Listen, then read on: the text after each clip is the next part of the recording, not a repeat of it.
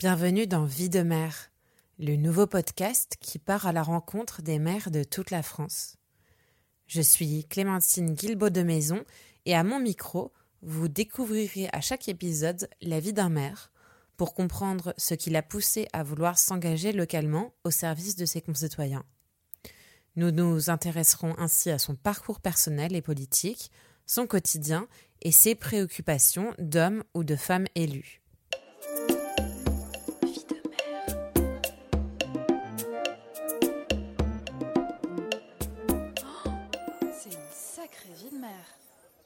Pour ce premier épisode, je me rends dans le département le plus au sud de la France métropolitaine, les Pyrénées-Orientales, en Occitanie. C'est un jeudi après-midi du mois de mai, mais on se croirait en plein été. J'arrive à Sainte-Marie-la-Mer, un village à la plage de 4700 habitants, comme l'indique le site internet de la mairie. La mairie, qui est située sur la place principale de ce beau village catalan, la place Pierre Reuch, en hommage à l'ancien maire de Sainte-Marie.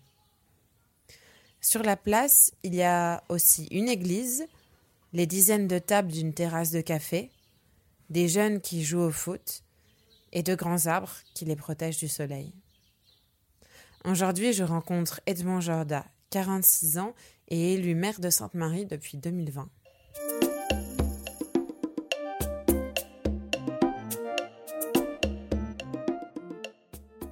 Merci beaucoup de, me recevoir aujourd'hui pour le premier épisode de Vie de mère. Merci.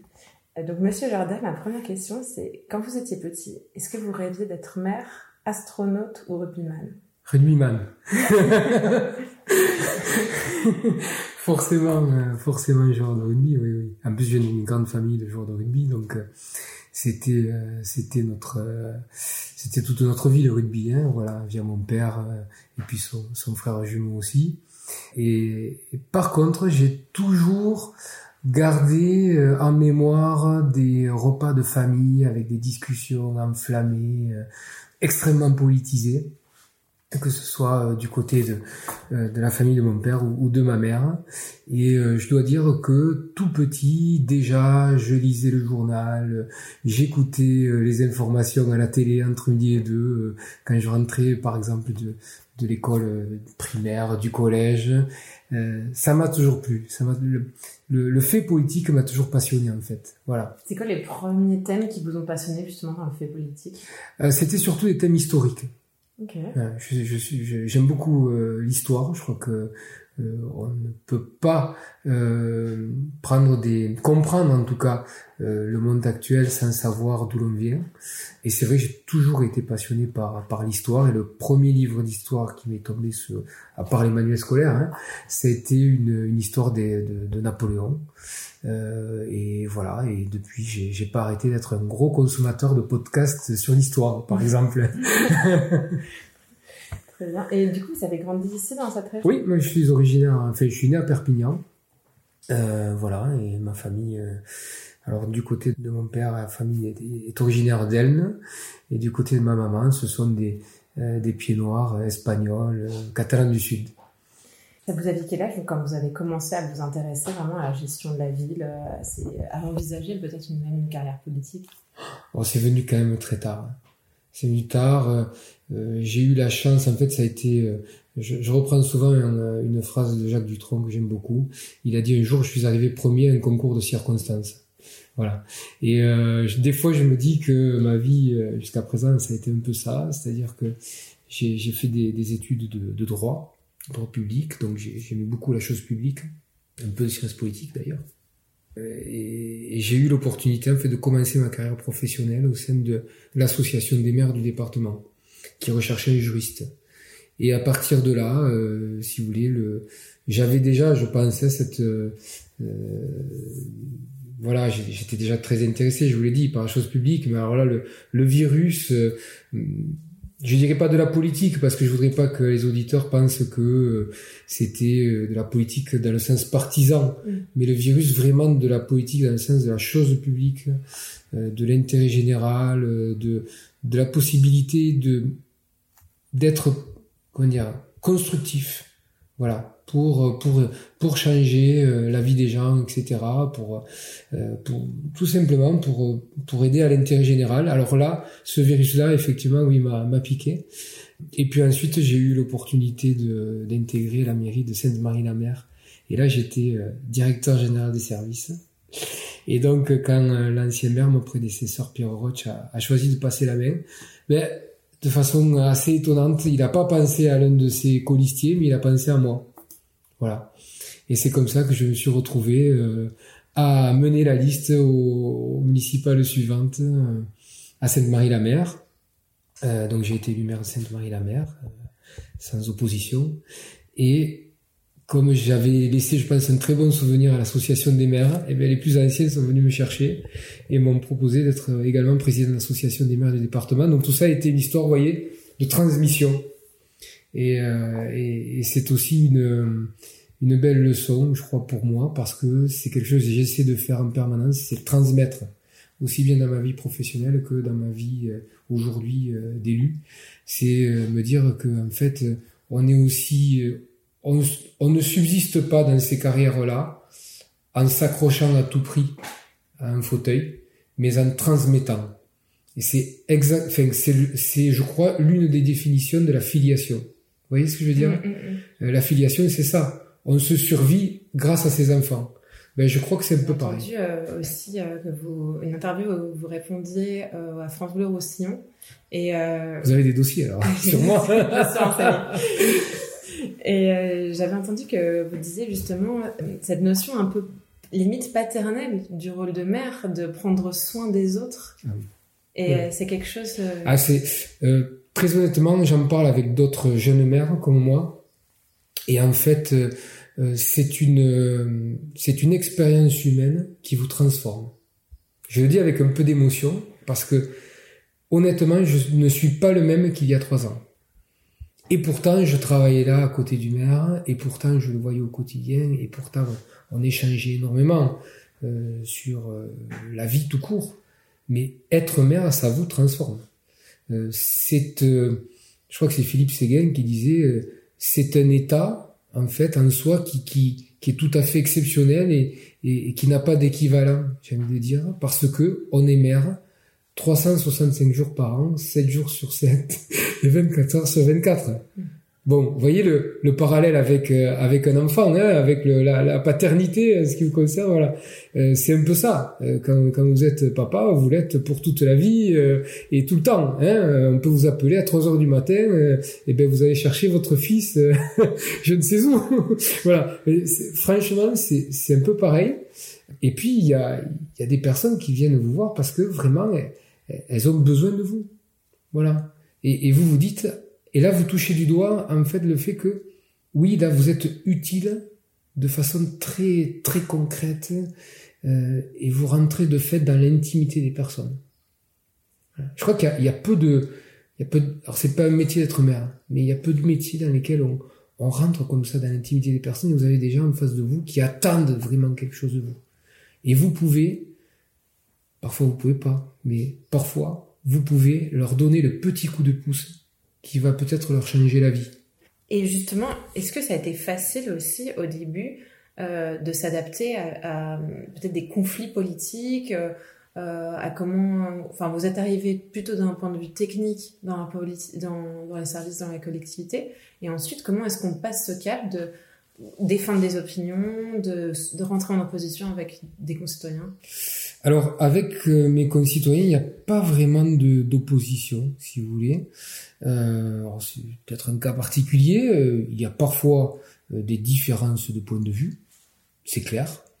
mais moi, j'essaie toujours, lorsque je prends une décision, de l'expliquer. Après, on peut ne pas être d'accord, hein, voilà. Mais ça, c'est la démocratie, et c'est la démocratie représentative. Moi, j'ai été élu sur un programme, j'applique mon programme, Ouais, euh, j'essaie d'être le plus droit possible par rapport à ça, tout en s'adaptant. Hein, on est obligé de s'adapter. Depuis 2020, euh, on a eu euh, quand même, on a eu le Covid, l'inflation, la guerre en Ukraine, etc. Voilà, je, je, rentre jamais, si vous voulez, dans, dans des conflits qui pourraient être stériles. Parfois, dans les réseaux sociaux, on a des critiques plus ou moins bienveillantes souvent de courageux anonymes. J'essaie de jamais rentrer là-dedans. Jamais. Parce que je crois qu'il n'y a rien de, de mieux que d'aller voir les gens et leur expliquer le pourquoi du, du comment. Là où ça a été plus difficile, ça a été à l'échelon intercommunal. Alors là oui, à l'échelon intercommunal, euh, j'ai touché du doigt l'affrontement politique comme on peut peut-être se l'imaginer hein, dans les foyers. Voilà.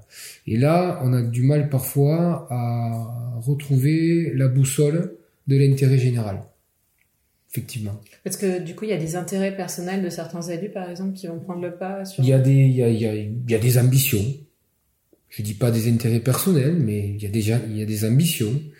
Et puis après, il y a aussi parfois, euh, oui, des intérêts communaux qui s'affrontent. Euh, on est dans une concurrence territoriale, qu'on le veuille ou non, y compris au sein de sa propre intercommunalité. Vous voyez?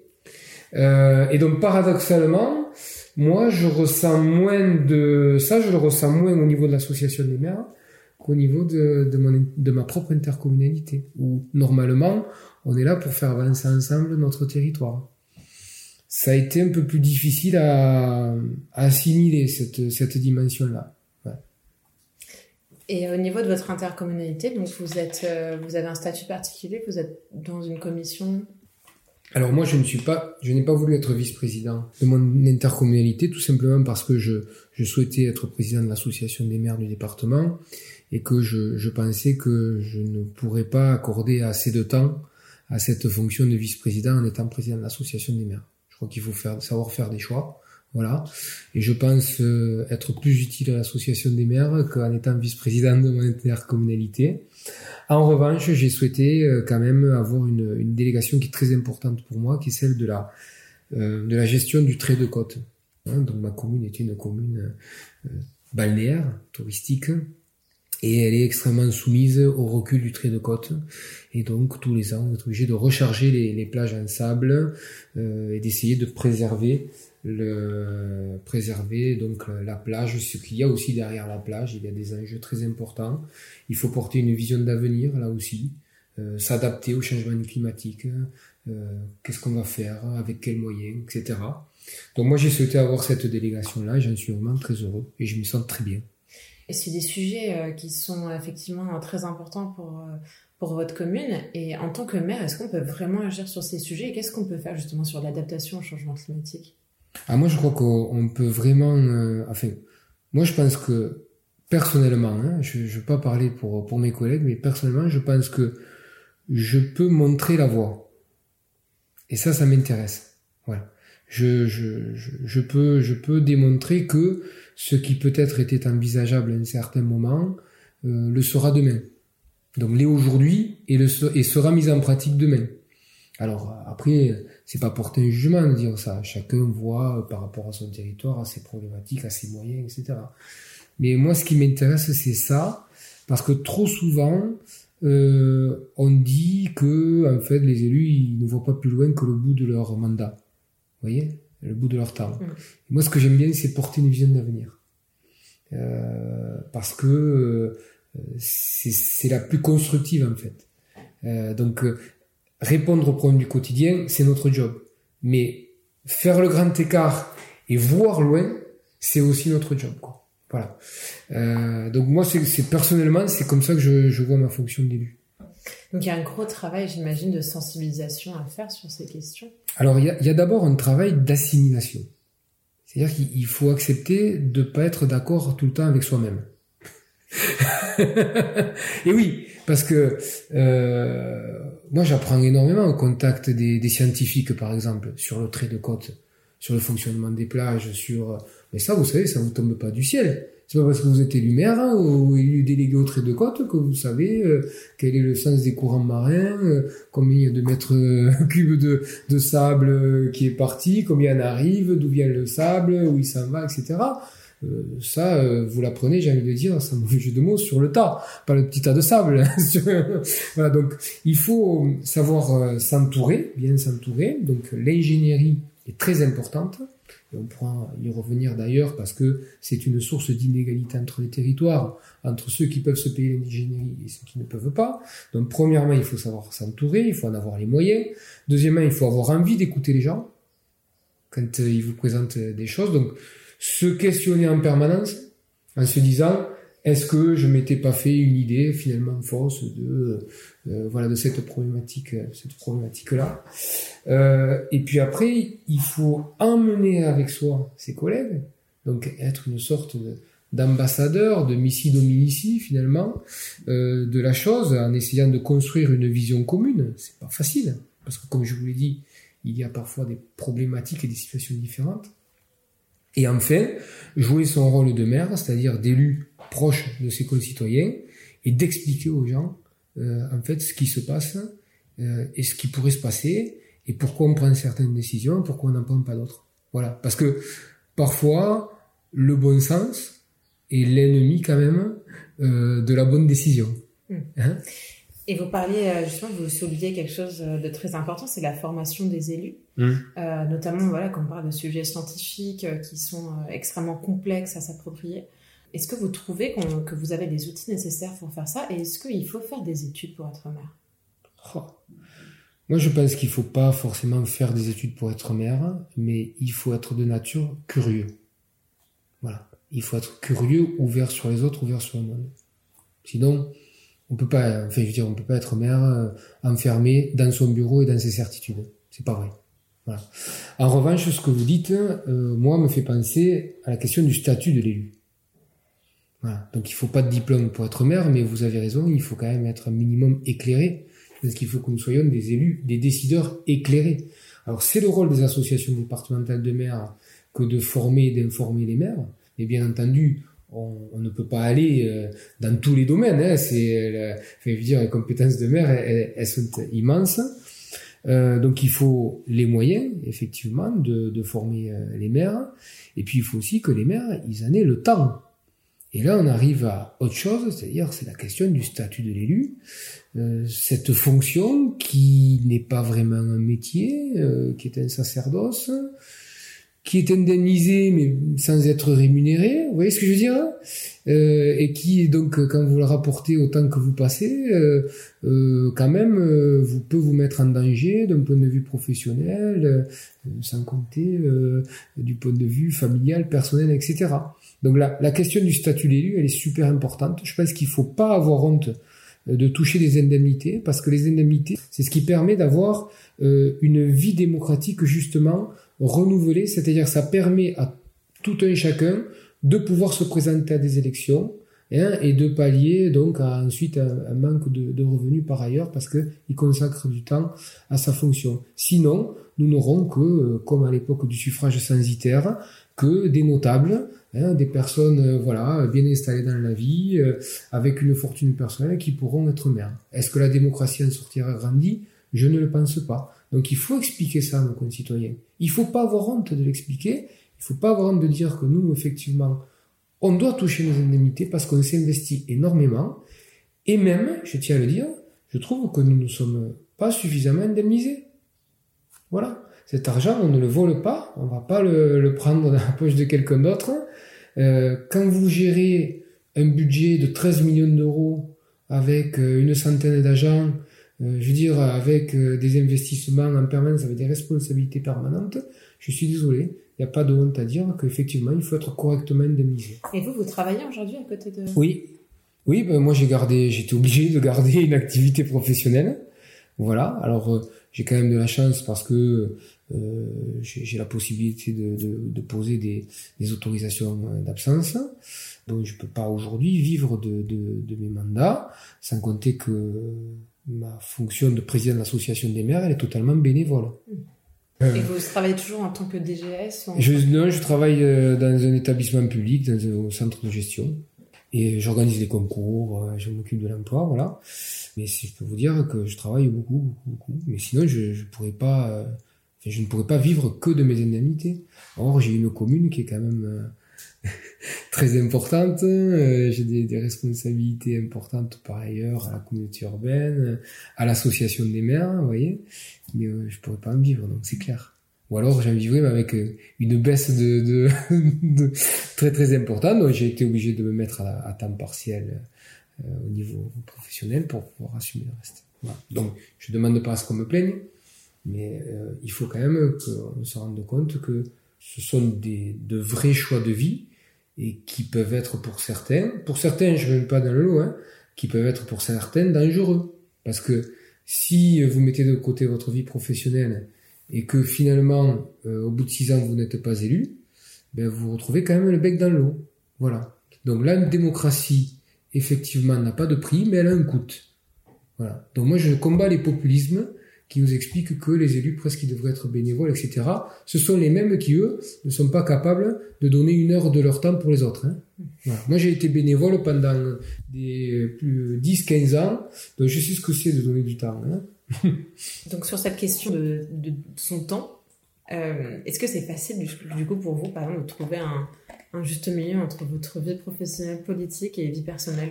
Non, clairement, j'ai euh, clairement ma vie professionnelle, elle est un peu mise de côté, même si je, je fais le job pour lequel je suis payé, j'ai aucun problème.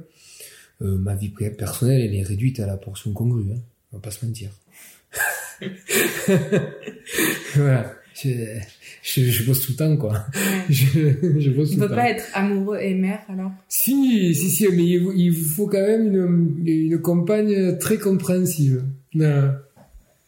Et justement, votre compagne, elle vous accompagne dans cette fonction. Qu'est-ce que, qu'est-ce que ça implique d'être là Alors, j'ai, pas de compagne pour le moment, donc ça règle les choses. Ça règle la question du temps, très bien. Mais bon, c'est sûr que euh, celle qui qui sont euh, qui serait candidate à la fonction de First Lady de Sainte-Marie, il faudrait qu'elle prenne ça en considération. C'est clair. clair. Et c'est l'une des raisons pour lesquelles vous pensez que vous n'avez pas de conjointe aujourd'hui que... Non, mais là, là, là, on rentre quand même, s'il vous plaît, là, on rentre hein. J'espère que non, j'espère que non. Quoique, ça peut-être ça me rassurerait en disant, c'est pour ça. Et c'est pas parce que j'ai plein de défauts par ailleurs. Et vous parliez aussi de l'importance de la reconnaissance. Aujourd'hui, on voit que depuis 2020, on a le plus fort taux de démission d'élus euh, dans, le, dans les mandats mmh. municipaux. Mmh. Est-ce que vous pensez que justement il y a une crise de la reconnaissance ou de la, du travail de, de maire? Je, je vous l'ai dit au tout début, le problème c'est la première des crises, c'est la crise, c'est le, je veux pas être trop trop dur dans mes propos, euh, faire des certains abus de langage, mais on arrive, euh, je crois, à un désenchantement du processus de décentralisation. Euh, la décentralisation, c'était pas à la base une réforme technique, c'était un projet de société. C'était rapprocher la décision du citoyen en donnant plus de pouvoir à leurs élus de proximité que sont les maires. Or, après une, une, phase exponentielle comme ça, il y a eu un effet de balancier inverse.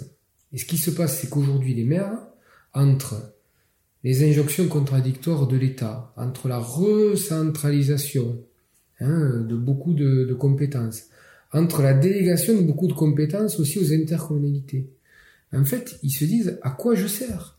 Quand vous êtes maire d'une commune rurale, que vous avez un petit budget, euh, que vous voyez vos dotations euh, fondre comme neige au soleil, que euh, ben, finalement pour tout et n'importe quoi il faut en référer à la communauté de communes et que vous avez des gens qui sont là en face de vous et, et qui sont dans l'insatisfaction, ben vous aussi vous êtes insatisfait et vous vous interrogez sur le sens de votre de votre engagement. Voilà. Donc ça, ça c'est à mon avis c'est le désenchantement euh, le, le, le, plus fort auprès des maires.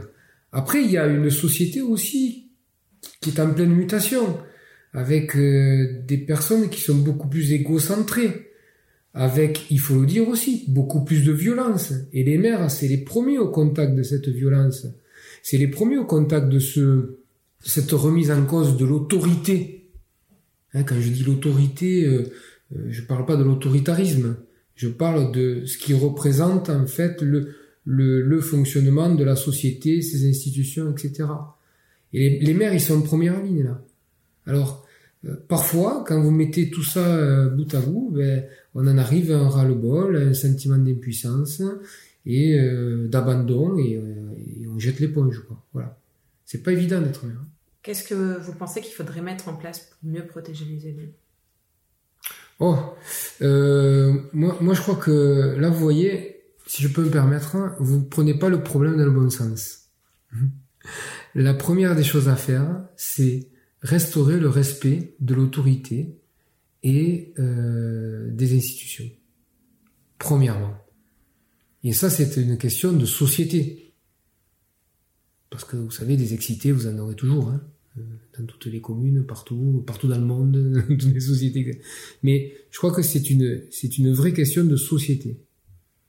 Quelle est la place de nos institutions? Quel respect on leur, on leur doit? Euh, Et du coup, quel respect on doit à leurs représentants Pour moi, c'est la vraie question centrale. Euh, et donc, est-ce que collectivement, on en a envie ou on n'en a pas envie? Si on n'a pas envie, alors on passe dans un autre type de société. Voilà. Donc d'abord, c'est ça, moi.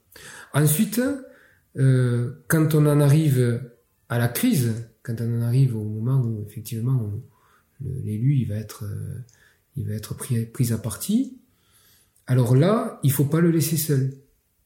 Il faut que du coup, les institutions de façon globale fassent corps, parce que quand on s'attaque à un maire, on s'attaque à la République dans ce qu'elle a de plus incarné au quotidien. C'est, pas rien de s'attaquer à un maire. Vous voyez ce que je veux dire? C'est le premier représentant de la République sur le territoire. C'est fort de sens, à mon avis. C'est fort de sens. Donc à partir de là, il faut que toutes les institutions fassent bloc autour de lui. Et moi, ce que j'attends, ce sont des réponses pénales, rapides, rapides et exemplaires rapide exemplaire. Que les gens sachent que euh, ce n'est pas impuni de s'attaquer à un maire. Et quand on parle de violence, je veux dire qu'il n'y a pas que des violences physiques. Il y a aussi des violences psychologiques. Il y a des violences psychologiques contre les familles et des élus. Quand vous avez la compagne d'un maire qui se fait insulter tous les jours quand elle va acheter le pain, ce n'est pas acceptable. Elle ne mérite pas ça. Personne ne le mérite d'ailleurs. Vous voyez ce que je veux dire? Voilà. Donc, euh, vous avez les deux aspects de, cette, de ce problème-là des violences euh, envers les élus. C'est des réponses plutôt nationales que locales. Alors oui, moi je crois que bon après vous avez les procureurs qui sont dans chaque département, mais il faut qu'on soit accompagné par les gendarmes euh, qui ne prennent pas par-dessus la jambe, si vous voulez, certaines euh, certains dépôts de plainte ou voilà. Euh, il faut que le, le, procureur de la République aussi instruise systématiquement euh, et, euh, et qu'il y, ait de véritables réponses. Mais il faut que les réponses soient rapides parce que le problème c'est que le maire il va vivre au quotidien à côté de son agresseur. Au quotidien il va le croiser au quotidien dans un petit village il va le croiser dans la rue au quotidien enfin imaginez-vous vous êtes agressé par quelqu'un le lendemain matin, vous sortez de chez vous, le, gars, il est devant la porte, quoi. Voilà, votre femme va le croiser, vos enfants vont le croiser. Euh, enfin, euh, il faut tenir compte de cette, proximité-là. Mais j'imagine que les maires, en plus, doivent avoir peur de porter plainte parce que d'un point de vue électoral aussi, ça peut leur porter préjudice. Alors, c'est même pas d'un point de vue électoral. Il y a un chiffre noir, effectivement, de, de ces violences faites aux maires parce que les maires, ils veulent pas mettre de l'huile sur le feu. Et bien souvent, ils se taisent. Bien souvent, ils se taisent. Parce qu'ils veulent pas rajouter, si vous voulez encore, hein, voilà, réalimenter le, un peu le, foyer, quoi. Hein. Il y a des psys spéciaux pour les mères? Il n'y en a pas. Il y, a pas. il y a quelque chose à créer. Mais à l'association des mères, on parle beaucoup, on échange, on fait pas groupe de parole, mais on échange beaucoup. C'est quoi vos autres missions à l'association des mères À l'association, c'est que c'est un, c'est une institution très importante dans le sens où c'est pas un syndicat d'élus. On n'est pas là pour défendre les élus en tant que tels, on est là pour défendre la démocratie locale et la décentralisation. Et donc, on s'occupe de la formation, de l'information des élus pour leur permettre de bien euh, occuper leur mandat, hein, leur, fonction. On est aussi représentant des élus dans énormément euh, d'instances, des instances préfectorales, vous savez, ça va du comité sécheresse à la commission consultative sur les gens du voyage, euh, à la question euh, du logement des, travailleurs saisonniers, euh, à la question de la chasse, de la pêche, du pastoralisme, de la présence de l'ours, que sais-je encore. vous voyez, c'était très très très très varié. Donc l'association des maires représente euh, les maires dans toutes ces instances-là. Et puis l'association des maires, elle a aussi euh, une dimension euh, d'instance d'écoute, de dialogue, et elle doit être force de proposition pour les problématiques qui intéressent les collectivités, les communes les intercommunalités aujourd'hui et demain. Dans notre département, pour vous donner quelques, quelques exemples, c'est l'association des maires qui a créé le syndicat départemental de traitement des ordures ménagères qui rend aujourd'hui de très nombreux services. C'est l'association des maires qui a créé le syndicat départemental d'électricité, qui mène esthétique tout le réseau électrique et, qui les subventionne. C'est l'association des maires qui a aidé à la création de l'agence d'urbanisme. Voyez? Donc, euh, on, grâce à notre euh, positionnement euh, qui est géopolitiquement représentatif, j'aime pas le terme d'apolitique, parce que la politique, elle nous traverse à tous. Mais géopolitiquement représentatif, l'association des maires peut mettre autour de la table des personnes qui n'ont pas les mêmes opinions, les mêmes convictions et les faire travailler ensemble. Voilà. Et du coup, un interlocuteur incontournable pour toutes les personnes qui veulent s'adresser aux, communes, aux intercommunautés dans leur ensemble. On travaille main dans la main, par exemple, avec la préfecture, euh, aujourd'hui sur la question de la ressource en eau, Hein. on travaille bien entendu avec le département, surtout sur toute la question de la ruralité. Euh, on peut travailler avec la région, euh, on peut travailler avec euh, la Généralité de Catalogne sur toute la question transfrontalière, la question de l'identité catalane, etc., etc. Donc l'association, elle a vraiment un rôle central. Si elle s'en empare, hein, c'est pas peut-être le cas dans tous les départements. Et je pense sur cette identité catalane, c'est vrai que c'est très fort quand on se promène dans la région en tant que maire, euh, c'est une fierté, c'est quelque chose que vous essayez de promouvoir? Écoutez, moi, euh, je suis catalan, soc catalan, de soc et d'arrels, comme on dit, c'est-à-dire de souche et de racines. Mais, euh, si vous voulez, c'est ce qu'il y a de formidable avec l'identité catalane, c'est que vous le voyez de l'autre côté de la frontière à Barcelone, c'est que c'est une identité qui est très ouverte, qui n'a jamais eu besoin pour s'affirmer, voilà, de, de d'expédients extrémistes. Euh, en revanche, moi je milite pour sortir euh, cette identité-là du folklore. Voilà. Il est très facile de réduire une culture à son folklore. Son folklore, c'est le niveau zéro de la culture pour moi. Ouais, vous voyez ce que je veux dire C'est son expression la plus pauvre. Non pas que je sois contre le fait de danser la sardane, euh, d'aller supporter nos équipes de rugby avec le drapeau catalan et euh, de faire euh, une cargolade, vous voyez. Mais ça, pour moi, c'est pas ce qui véritablement est constitutif de la culture catalane. Hein.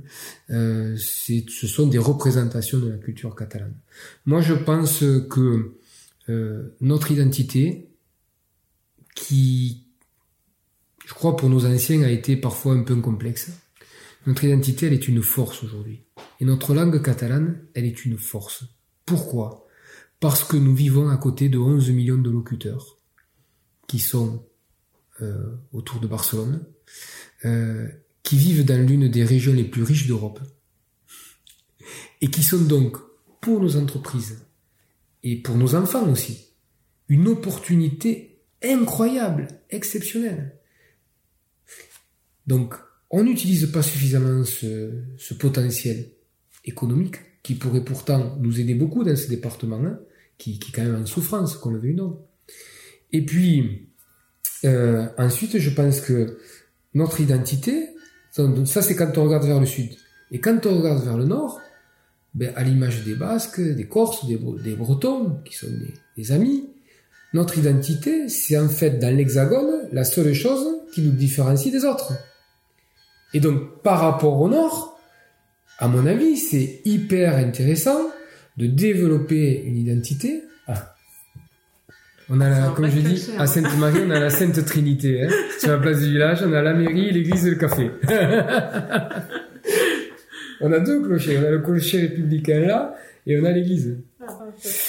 Donc je vous disais que notre identité, c'est c'est aussi, euh, à mon avis, une force concernant le Nord. Quand on regarde vers le Nord, donc vers la France, hein, vers l'Hexagone, en fait, vous avez en France d'autres départements qui sont magnifiques, qui ont la mer, qui ont la montagne, qui ont le soleil. Mais en revanche, il n'y en a pas d'autres qui partagent notre identité catalane. Et donc, il faut qu'on capitalise là-dessus. Et il faut que, comme quand euh, on se rend au Pays Basque, par exemple, euh, eh bien, quand on arrive à Sals-le-Château, euh, qui est notre frontière, euh, eh ben, on se dise, ah oui, là, j'arrive dans un territoire particulier, d'exception, et qui a une forte identité. Et donc, pas une identité qui exclut, pas une identité, euh, euh, voilà, euh, qui euh, qui n'accueille pas. Au contraire, une identité qui est forte parce qu'elle est sûre de sa force et qui du coup accueille avec plaisir toutes les personnes qui aiment la culture catalane et qui veulent euh, quelque part devenir un peu catalan. Parce que vous savez, euh, depuis cette année, nous proposons des cours de catalan à l'école primaire, mais ce sont des gens qui sont venus s'installer ici, des gens du Nord, comme on dit chez nous, qui m'ont demandé à ce qu'on mette les cours de catalan à l'école pour leurs enfants. Ils m'ont dit, nous, on est venus parce qu'ici, il y a une identité particulière. On veut que nos enfants, ce soient de petits catalans. Donc, il faut pas avoir de complexe par rapport à ça. Et il faut l'utiliser de façon très, euh, euh, très constructive pour se dire, c'est une force pour notre territoire. N'en ayons pas honte. Au contraire, soyons fiers de cette force-là et utilisons-la à bon escient pour euh, nous démarquer et pour créer de la richesse. Et vous verrez que si les parents se disent mon fils, ma fille, grâce au catalan, elle va trouver du boulot, elle va trouver une entreprise, elle va découvrir euh, euh, un autre euh, un autre territoire, etc. Parce que on parle catalan quand même à Majorque, on parle au Baléares, on parle catalan même jusqu'en Sardaigne, euh, voilà. Eh bien, vous allez voir que c'est par là, ils, vont dire aux institutions, on veut qu'il y ait des cours en catalan, on veut qu'ils parlent catalan. Et du coup, la culture se transmettra par la langue. Voilà. Plus que par le folklore. Pour revenir un peu sur euh, les défis de votre territoire, vous avez parlé du changement climatique, du trait de côte. Est-ce que vous voulez revenir un peu plus nous expliquer ces défis-là ou est-ce qu'il y en a d'autres en particulier que rencontre euh, votre ville et qui sont importants? On a un défi euh, depuis de, nombreuses années, c'est celui de la gestion des, risques naturels et en particulier du risque inondation. Donc ça, on se rend compte que c'est totalement transversal dans la gestion de la cité. C'est transversal pourquoi? Parce que d'abord, il faut protéger les gens. Donc euh, il faut euh, bien entendu prendre les bonnes décisions en termes d'urbanisme. Et d'ailleurs, nous sommes contraints par un plan de prévention des risques, le PPR inondation, qui nous place en fin d'urbanisation. PPR, vous pouvez expliquer Plan de prévention du risque inondation, Ok. qui est un, euh, un schéma, si vous voulez, qui est euh, adopté par le préfet et pas par le maire, en concertation avec la commune, mais euh, in fine, c'est le préfet qui décide, et euh, qui va vous dire, ben, bien avant le zéro artificialisation nette, hein, le, le ZAN, qui va dire, ben, écoutez, là vous êtes en fin d'urbanisation parce qu'on va pas mettre de nouvelles populations en danger sur votre territoire. Donc moi j'ai la commune la plus inondable de la plaine du Roussillon. Donc ça fait 15 ans que nous sommes en fin d'urbanisation. Ça signifie concrètement que le foncier est rare et que, selon une loi immuable, ce qui est rare est cher. Donc qu'est-ce qui se passe? On est en train de spécialiser, d'un point de vue sociologique, les nouveaux arrivants. On a plutôt des personnes retraitées, soit avec de bons revenus, soit avec de petits revenus, mais qui s'installent dans des résidences secondaires qui sont mal isolées, tout électriques, donc c'est un peu la double peine pour ces gens-là.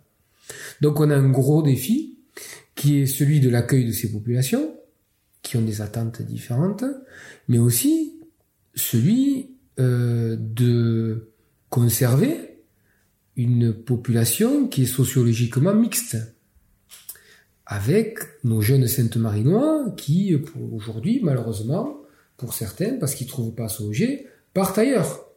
Et donc, moi, je ferme des classes. Or, euh, un maire, lui, il a envie d'avoir une commune avec euh, tous les types de population et, que tout ça fasse société. Vous voyez ce que je veux dire?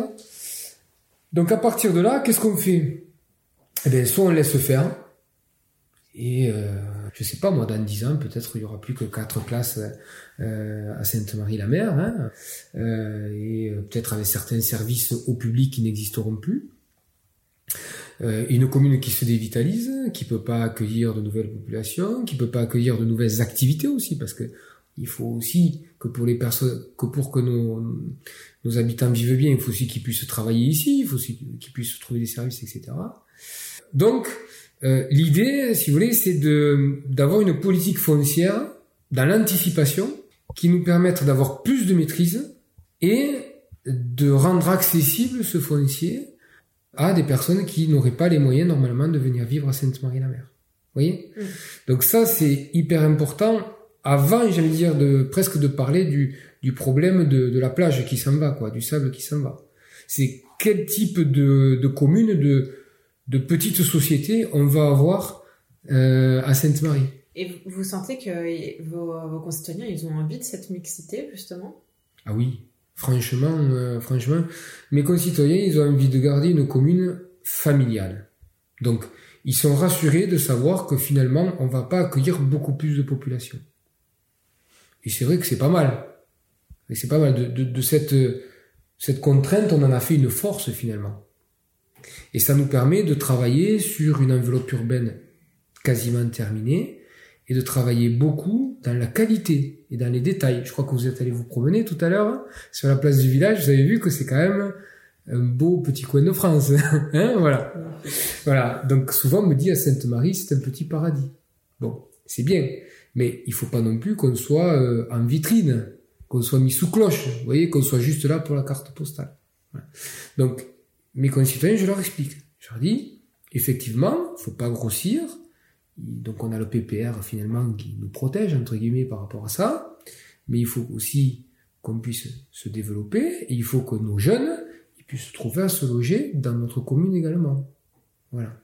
Donc, euh, je, je leur explique ça et, et d'ailleurs, pendant la campagne électorale, alors que finalement, si vous regardez euh, les résultats euh, aux scrutins nationaux, euh, bon, ce serait pas tout à fait la tendance. Ben, moi, j'ai assumé totalement le fait de construire des logements sociaux. Totalement. En disant, il en faut des logements sociaux. Parce que dans un parcours de vie, parfois, il faut passer par un logement social. Bon, mes parents, ils ont fait ça. Voilà. Donc je pense qu'il faut pas, il faut savoir tendre la main aussi à des gens en période difficile parfois dans leur vie. Et puis il y a des personnes qui sont plutôt en fin de, vie et, et qui n'ont pas beaucoup de moyens, qu'on doit aussi loger. Vous voyez, enfin bon, euh, moi ce que j'aimerais, c'est outre le fait d'apporter des logements locatifs sociaux, moi ce que je veux, c'est aider les gens, les jeunes d'ici, à accéder à la propriété dans leur commune. C'est ça qui est important c'est pas les garder dans cette sorte de précarité, vous voyez, locative. Moi, ce que je veux, c'est leur tendre la main les accompagner dans un parcours de vie pour qu'ils puissent être propriétaires dans leur village. Voilà. Comme l'ont été leurs parents, leurs grands-parents et peut-être certains leurs arrière-grands-parents. C'est hyper important. Euh, autre chose, c'est que pour moi, tous les nouveaux Sainte-Marinois sont les bienvenus. Tous. Je fais pas de distinction. Vous l'avez peut-être entendu à mon accent, moi je suis originaire je suis catalan. Nous, on a une identité qui est forte parce qu'elle est ouverte. Tout le monde est le bienvenu. Moi, quelqu'un qui vient dans mon bureau pour me demander quelque chose, qui soit là depuis euh, 10 ans ou 10 jours, c'est pareil. Voilà, il fait partie de la grande famille. À partir du moment où, bien entendu, de son côté, il fait aussi l'effort pour participer à tout ce que l'on propose parce qu'on propose beaucoup de choses. Et quand il y avait vraiment cette notion de dialogue dans tout ce que vous dites par rapport au rôle du maire, comment est-ce qu'on fait pour créer, euh, pour créer ce lien? Par quels moyens est-ce que vous vous adressez? Comment vous expliquez à vos concitoyens tout ce dont vous avez parlé? Euh, Là, il faut utiliser tous les canaux disponibles. Euh, on a bien entendu le bulletin municipal, on a la réunion publique, là, on est en train de faire un, euh, un ensemble de six réunions publiques. Hein. On a divisé la commune en six quartiers et donc euh, on passe deux heures, deux heures et demie à expliquer ce qu'on a fait sur les trois dernières années, à expliquer ce qu'on va faire sur les trois prochaines et puis à les écouter aussi. À les écouter, qu'ils nous disent ce qu'ils en pensent, qu'est-ce qui va pas, comment on peut régler, etc. Et puis, vous avez les vœux. Mais il veut la population. On peut faire passer des messages. Il y a, il y a plein de, de moments comme ça formalisés de rencontres. Mais il y a autre chose aussi. Il faut tout simplement sortir dans la rue. Moi, venez le samedi matin, vous allez me trouver là. Je vais au marché à la plage acheter euh, mes légumes. Je viens ici euh, boire un café, parfois même l'apéro. non mais vous voulez voir le maire, vous savez, euh, vous pouvez le trouver. Hein. Et, et, il m'arrive très souvent à ces moments-là qui sont toujours très conviviaux, je tiens à le dire, très respectueux, bah, d'expliquer les choses. Or des fois, on utilise un peu l'humour faut faire passer certains messages. Des fois, on est, on est plus ferme, etc. Mais ce lien, ce dialogue, il doit être, il doit pas vraiment connaître de frontières, si vous voulez. Il n'y a pas de, il y a pas de limite, quoi. Voilà. Quand je croise quelqu'un, quand je vais à la pharmacie, on me dit, ah, monsieur le maire, euh, mais tous les maires vous diront ça.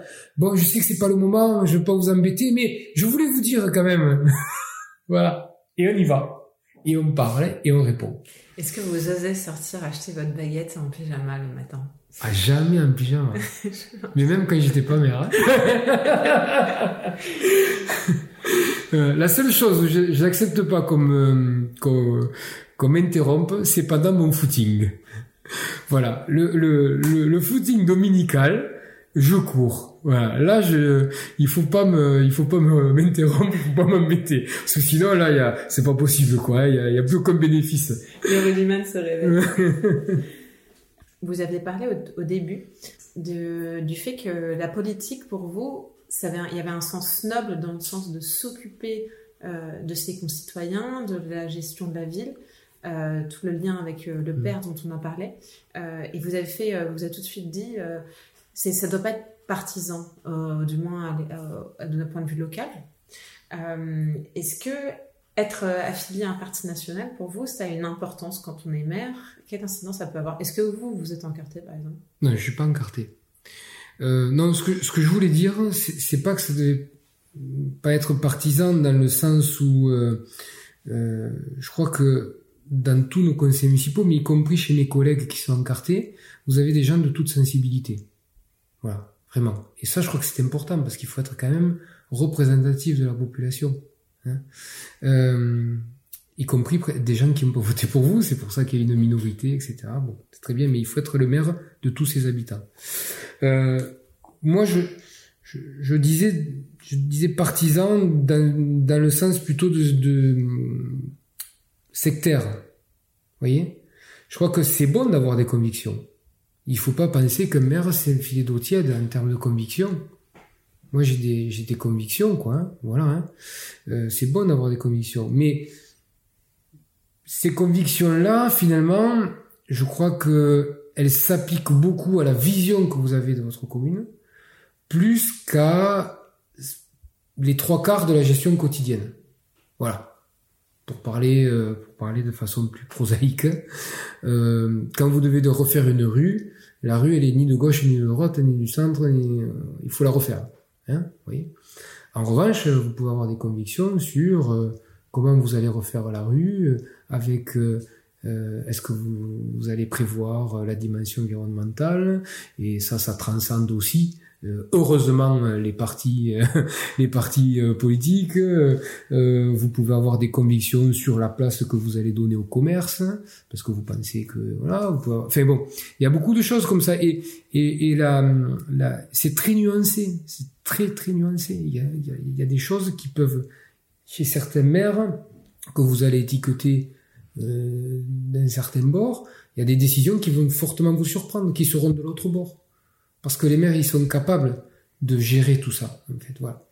Après, pour revenir sur votre question concernant le, le fait d'être encarté, moi, pour le moment, j'ai pas ressenti ce, ce besoin. Hum, non, j'ai pas ressenti ce besoin-là. Voilà. Après, peut-être que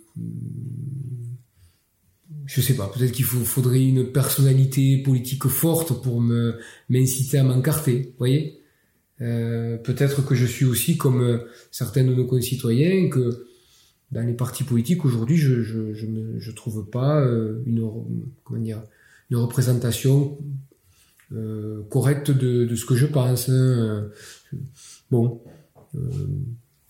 je, je, sais pas, mais je crois que les, les maires de façon générale, ils, ils se posent pas ces questions, quoi. Voilà, se posent pas ces questions. Mais euh, les partis politiques ont un rôle très important à jouer dans notre dans notre démocratie, je, et je voudrais pas non plus euh, qu'on pense que c'est péjoratif d'être encarté et de et de, de faire partie d'un parti politique parce que ils ont toujours eu, ils ont et ils auront, malgré la désaffection actuelle, ils auront un rôle à jouer dans notre vie démocratique, j'en suis persuadé. J'ai vu d'ailleurs que vous aviez euh, eu un très fort taux de participation aux élections présidentielles à Sainte-Marie. Mmh. Euh, Est-ce que ça c'est aussi dû à des politiques locales? Est-ce que vous avez des moyens d'action pour euh, réparer un peu cette crise civique qu'on observe en tant que maire? Ça aussi, vous savez, c'est un peu une école de l'humilité. Hein. je crois qu'il est fini le temps, vous savez, des petites baronnies où le, les certains élus euh, euh, expliquaient à leurs concitoyens ce qu'ils devaient voter, comment, pourquoi, etc. Euh, j'y crois, plus trop ça. Et mes, collègues me disent la même chose. Vous avez des territoires qui sociologiquement sont plutôt d'un bord, plutôt de l'autre, pour tout un tas de raisons. Et je crois qu'aujourd'hui, ça suffit à, à, provoquer la décision chez les gens. Quoi. Je, je crois plus vraiment à, à, au fait que voilà le maire dise euh, ah ben vous devez voter pour tel candidat parce que vous comprenez, euh, c'est mon parti. Euh, euh voilà, les, les gens, je crois, n'adhèrent plus à ça. en revanche, je pense qu'ils ils maîtrisent peut-être pas tous les tenants et les aboutissants euh, du jeu politique euh, national. Voilà. Je, je, je crois qu'il y a, il y, a, y a une, une perte de, de, de il faudrait peut-être parfois re, re, reparler un peu d'instruction civique. Vous voyez ce que je veux dire? Et sciences politiques. Voilà. Euh, à quoi sert un député? Euh, S'il est de la majorité ou de l'opposition, quel est son positionnement? Dans le cadre de nos institutions de la Ve République. Euh, qu'est-ce qu'on peut attendre de lui, qu'est-ce qu'on ne peut pas attendre de lui. Il y a beaucoup de choses comme ça. Euh, et j'ai l'impression que parfois, il, il, y a plus des, des votes par réaction que par Est-ce réflexion. Que ça vous arrive d'avoir des débats politiques nationaux avec vos concitoyens? Très peu. C'est quelque chose que vous évitez? Honnêtement, je suis pas hyper à l'aise avec ça parce que je sais que c'est très clivant et que euh, moi, mon rôle, à mon avis, c'est plutôt de rassembler que de cliver. Voilà. Donc c'est vrai que je suis pas, je le dis très honnêtement, hein, je suis pas hyper à l'aise avec ça. Mais bon, vous l'avez dit, je suis pas encarté, euh, j'ai ma propre opinion. Euh, si on me la demande, je peux la donner. J'ai pas peur, si vous voulez mais je suis pas là pour euh, rentrer, euh, par exemple, dans un débat sur la réforme des retraites, euh, vous voyez, ou, ou sur voilà, ce, ce, l'immigration, etc. Je, je, crois vraiment, moi, je, je veux vraiment me, me, concentrer sur mon rôle de maire. Mon rôle de maire, c'est le quotidien de mes concitoyens, comment je peux leur être utile et, et comment je peux faire avancer ma commune. Après, je, je m'échappe pas, hein, s'il y a, si on me pose la question, mais je vais pas provoquer le débat, si vous voulez. En revanche, là où je peux euh, débattre, c'est sur les, grands enjeux de notre département. Parce que ma commune, elle est dans un département, elle est dans une région même. Et là, avec grand plaisir. Déjà, ce sont des choses que je maîtrise un peu plus. Parce que je crois qu'il y a bien des, thèmes que même nos grands élus ne maîtrisent pas, même s'ils veulent légiférer dessus. Donc, euh, au moins, euh, ça, je le maîtrise. Euh, J'en ai une idée bien précise. Et à la limite, je peux même avoir euh, un peu d'influence dessus. Est-ce que c'est facile, justement, en tant que maire, d'avoir une influence sur les politiques départementales ou régionales? C'est comme tout, c'est un jeu de pouvoir. Voilà. C'est un jeu de pouvoir, ça dépend euh, quel est votre, votre positionnement. Il y a un peu d'injustice par rapport à ça, parce que forcément, euh, si vous êtes le maire d'une d'une commune importante, euh, importante dans le sens de la population, hein, pour moi, toutes les communes sont importantes, elles ont toutes leur rôle à jouer dans notre dans notre département et dans notre pays, bien entendu. Euh, alors si vous êtes euh, le maire d'une commune très peuplée, euh, très touristique ou qui a une position particulière, forcément vous allez plus peser dans les décisions locales. Si vous êtes faites partie d'une majorité, alors forcément vous allez certainement être plus écouté. Voilà. Euh, ça dépend, ça, ça, dépend vraiment de, de, de votre stature, j'ai envie de dire, de votre commune. Et je vous dis, c'est assez injuste parce que euh, il y a par exemple la ruralité. La ruralité, c'est euh, tout un ensemble de communes, mais la ruralité, il faut l'écouter. La ruralité, c'est plein de, de, communes peu peuplées, mais c'est un territoire immense et qui lui aussi a le droit de, de vivre et qui lui aussi a le droit d'avoir des ambitions qui sont pas les ambitions de l'urbain, qui sont pas les ambitions du littoral, euh, mais qui sont des ambitions qui sont aussi légitimes. Voilà.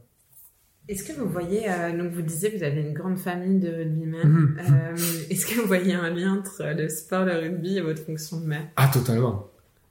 Ouais, ouais. Mais je pense que si j'avais été musicien, je vous dirais totalement aussi. je, je sais pas. Moi, je crois que le, le rugby m'a préparé euh, d'abord à savoir vivre en groupe. C'est important la, vie de groupe hein, dans, un, dans, un, dans, un, sport collectif. Hein. J'ai jamais fait de sport individuel, mais un sport collectif, ça m'a préparé à ça. Ensuite, ça m'a aidé à m'affirmer, à m'affirmer un peu comme un meneur, hein, parce que j'avais euh, j'avais un poste, euh, donc je jouais demi-mêlée ou demi-ouverture, un poste où on dit aux autres grosso modo ce qu'ils doivent faire, où ils doivent aller, etc. Ça n'empêche que parfois les autres ils vous engueulent parce qu'ils vous disent là vous allez faire des conneries. euh, et puis je crois que euh, ça a été aussi une école du, du courage dans le sens où euh, il faut répondre qu'à un moment donné il faut répondre présent quoi. Voilà. Il y a de la diversité en face, il faut y répondre et il faut trouver les moyens de de, de la combattre, de la contourner et d'être parfois le, le plus intelligent parce que le, rugby c'est pas qu'un sport de contact, c'est un sport d'évitement aussi. Voilà. Donc euh, tout ça, outre vous savez ce qu'on dit sur les valeurs du rugby, etc., etc., qui est euh, qui est vrai mais qui est un peu parfois fait partie de la légende. Tout ça, je pense que ça ça a contribué à à faire de moi l'élu que je suis aujourd'hui. Et vous revenez beaucoup sur cette notion de collectif. Alors souvent, on imagine que le maire, enfin, il est un peu seul dans, la solitude de son bureau, de dossier. C'est très paradoxal. C'est très paradoxal parce que effectivement, le, le maire, à la fin de la journée, il est seul. Quand il rentre chez lui, euh, il est seul avec euh, ses problèmes, ses dossiers, euh, ses angoisses, ses parfois ses rêves aussi. Hein, euh, voilà, je, je vous dis, hein, je, veux pas qu'on fasse un, portrait qui, qui, montrerait que les problèmes, etc. On fait ça parce qu'on s'épanouit aussi. Hein, donc, c'est vrai qu'il est seul. Quand euh, on parle à nos concitoyens, euh, ils vous disent souvent, mais moi, c'est vous que j'ai lu. J'ai lu la liste Jordan. vous voyez ce que je veux dire? C'est le maire que je veux voir. Je veux voir le maire. C'est lui qui décide, etc. Mais seul, on ne fait rien non plus. On ne fait rien. Donc l'équipe, elle est hyper importante, quoi. Et l'équipe, il faut qu'elle soit complémentaire. Vous voyez, donc par exemple, moi je suis euh, un jeune actif, euh, je suis heureux euh, d'avoir un premier adjoint qui lui est retraité et peut être là tous les jours au contact des gens sur le terrain, régler pas mal de, de problèmes. Vous voyez, tout, tout ça, c'est aussi une question de complémentarité. Voilà, mais j'ai des compétences dans l'équipe, des compétences que moi je n'ai pas personnellement. Donc chacun a un rôle à jouer, mais c'est vrai qu'au bout du bout, c'est le maire. Et hum, justement, vous parlez de l'importance de sentir qu'on a du pouvoir en être maire, enfin, du moins de laisser sa trace. Euh, quelle trace vous aimeriez laisser à cette maire Oh, il faut être très très modeste, très humble, je crois. Hein. Voilà. Enfin, je veux dire, il, il faut pas penser qu'on il faut pas faire ça, je pense, pour la postérité. Je, je, je, je, le crois pas. Parce que si vous le faites pour la postérité, euh, ça marchera pas. Vous le faites pas pour les bonnes raisons. Voilà. Moi, euh, ben écoutez, j'espère qu'on pensera à moi comme un bon maire. Voilà. Euh, Quelqu'un qui a, qui a, toujours été euh, à l'écoute. Euh, et puis qui a fait de des choses, des choses bien, tout simplement, des choses bien pour ses concitoyens et pour la commune. Et c'est vrai que je me dis, mais comme, comme je pense à mon prédécesseur, vous voyez, parfois, je passe à un certain endroit, je sais que c'est lui qui l'a imaginé, c'est, lui qui l'a fait faire, etc. Il n'y a pas besoin d'y avoir son nom dessus, ouais, sur une plaque, mais on pense à lui, on dit tiens, eh ben là il a il a participé à embellir ce village, il a il a il a amélioré la vie du voisinage des gens, etc. Il a apporté il a apporté une plus-value et en fait, et ce que j'espère aussi, c'est que mes successeurs, ben ils feront de même. Voilà, une commune, c'est une construction qui ne s'arrête jamais en fait. Et est-ce que vous pouvez me dire qu'est-ce que c'est le plus difficile, le plus agréable et le plus ennuyeux à vivre en étant maire? Le plus difficile, c'est de, de prendre du recul et de ne pas prendre les critiques euh, d'un point de vue trop personnel.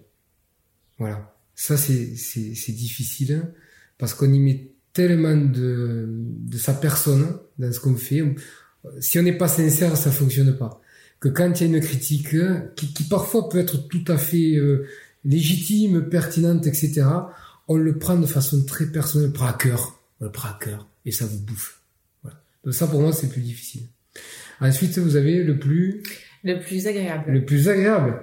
Ah, le plus agréable, vous savez, c'est quand les gens ils viennent vous voir, ils vous sourient, euh, ils vous disent, euh, voilà, monsieur le maire, euh, merci. Je tiens, moi, ça m'est arrivé là lundi dernier, là, on avait une fête très importante, la fête de l'artichaut à Sainte-Marthe. Et il y a des gens que je connaissais pas du tout deux, trois fois qui m'ont arrêté en me disant, vous savez, on ne se connaît pas, mais on vient à Sainte-Marie, on se régale, on est heureux, vous faites du bon boulot, continuez comme ça, c'est formidable quoi. Hein voilà. Euh, ce que j'ai pas encore connu parce qu'il y a eu euh, euh, quand même deux années de Covid, et voilà, c'est c'est la joie de, de voir quand même une grande réalisation sortir de terre.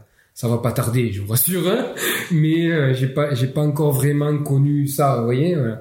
Mais je crois que ça ça doit être aussi ça doit être aussi euh, sympa. Et puis le plus ennuyeux, euh, honnêtement, c'est c'est les réunions, euh, les réunions qui n'en finissent pas, pour, qui, qui, ne servent à rien. Il faut, faut quand même le dire, quoi. Voilà, c'est c'est pénible, hein. avec parfois certains participants qui qui s'écoutent parler, quoi. Voilà. Comme j'ai peu de temps disponible, j'aime bien qu'on aille à l'essentiel. Et en tant que maire, justement, vous ne pas changer le fonctionnement pour que pas qu'il y ait de discussions stériles? Ah moi, à la mairie, je, je suis patron. je, je, fais non, mais en même temps, ce que ce que je dis, c'est c'est pas c'est pas tout à fait euh, sympa parce que il faut aussi accepter que vos interlocuteurs s'expriment. S'ils s'expriment, c'est qu'ils en ressentent le besoin. Et donc, s'il y a un besoin, mais il y a, il faut accepter ça, quoi. Voilà. Euh, parce que sinon, on devient quoi? On devient autocrate. Moi, j'ai pas vocation à devenir autocrate, quoi. Hein. Voilà. Non, mais c'est vrai. Euh, on est quand même une équipe. Là, vous venez voir le maire, mais à côté du maire, il y a quand même une équipe, quoi. Et cette équipe, elle est représentative de nos concitoyens, il faut qu'elle s'exprime. Ce qui est plus difficile, c'est quand on change de niveau, quand on quand on passe au niveau de l'intercommunalité, euh, de de la préfecture, etc. Où là, il y a euh, des prérequis, des réunions qui sont quelque part des passages obligatoires. Vous voyez ce que je veux dire Et qui on en sort parfois sans avoir fait avancer le schmilblick, quoi. Hein voilà, ça c'est plus dur. Est-ce que vous voyez maire longtemps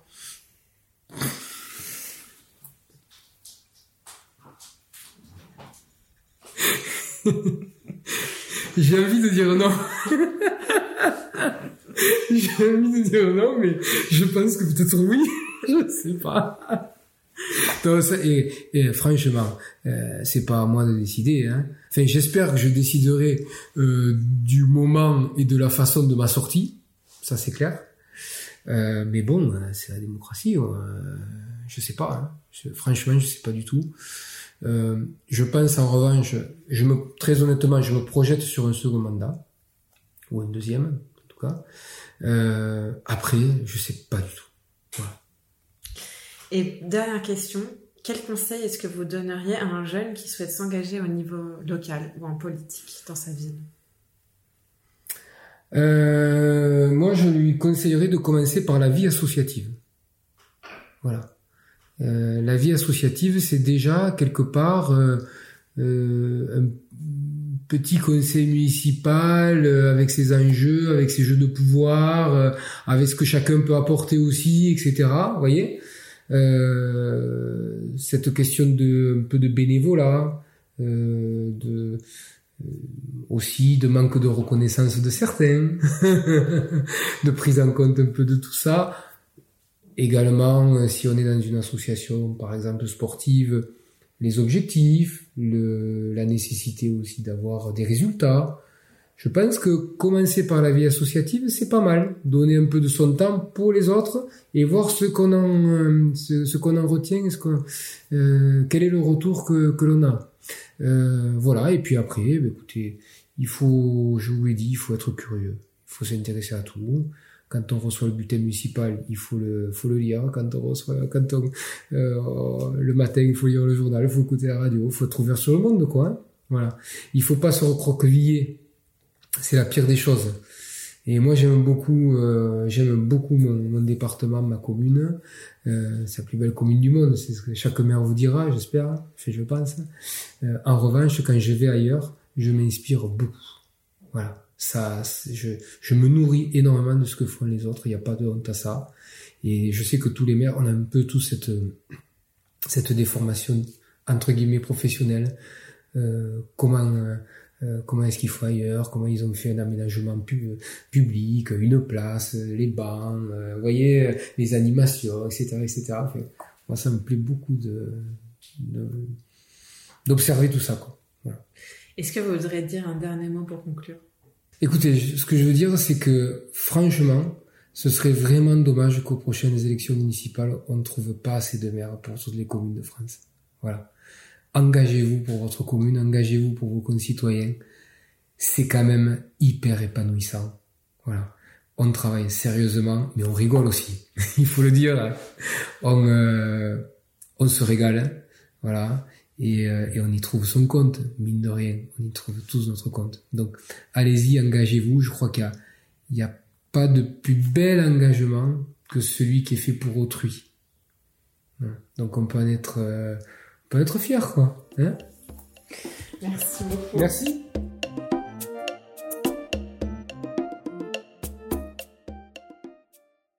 Je vous remercie d'avoir écouté ce premier épisode de Vie de mère et ce jusqu'au bout. Si vous avez apprécié le podcast, vous pouvez le partager à vos proches et à vos amis. Vous pouvez également nous laisser 5 étoiles sur Apple Podcasts. Pour être tenu au courant des prochains épisodes, vous pouvez nous suivre sur les réseaux sociaux, sur Instagram vie de mère tout collé et sur Twitter vie-du-bas 2-du-bas mère. Je vous laisse maintenant avec une composition musicale des habitants de Sainte-Marie qui parlent, je crois, mieux que personne de leur mère le visage plaisant de notre mère Edmond et le sourire de Jean, toujours aussi fringant. Bientôt député, il sera réputé sans jamais renier ses administrés. Ce paradis sur terre, c'est Sainte Marie la mère, les pieds dans l'eau, pas loin des bistrots un petit muscat chez la Martine, puis un encas ou une tartine. Cette petite chanson, nous l'avons composée avec notre cœur et beaucoup de bonheur. La la la la, la la la la la, la la la la la, la la la la.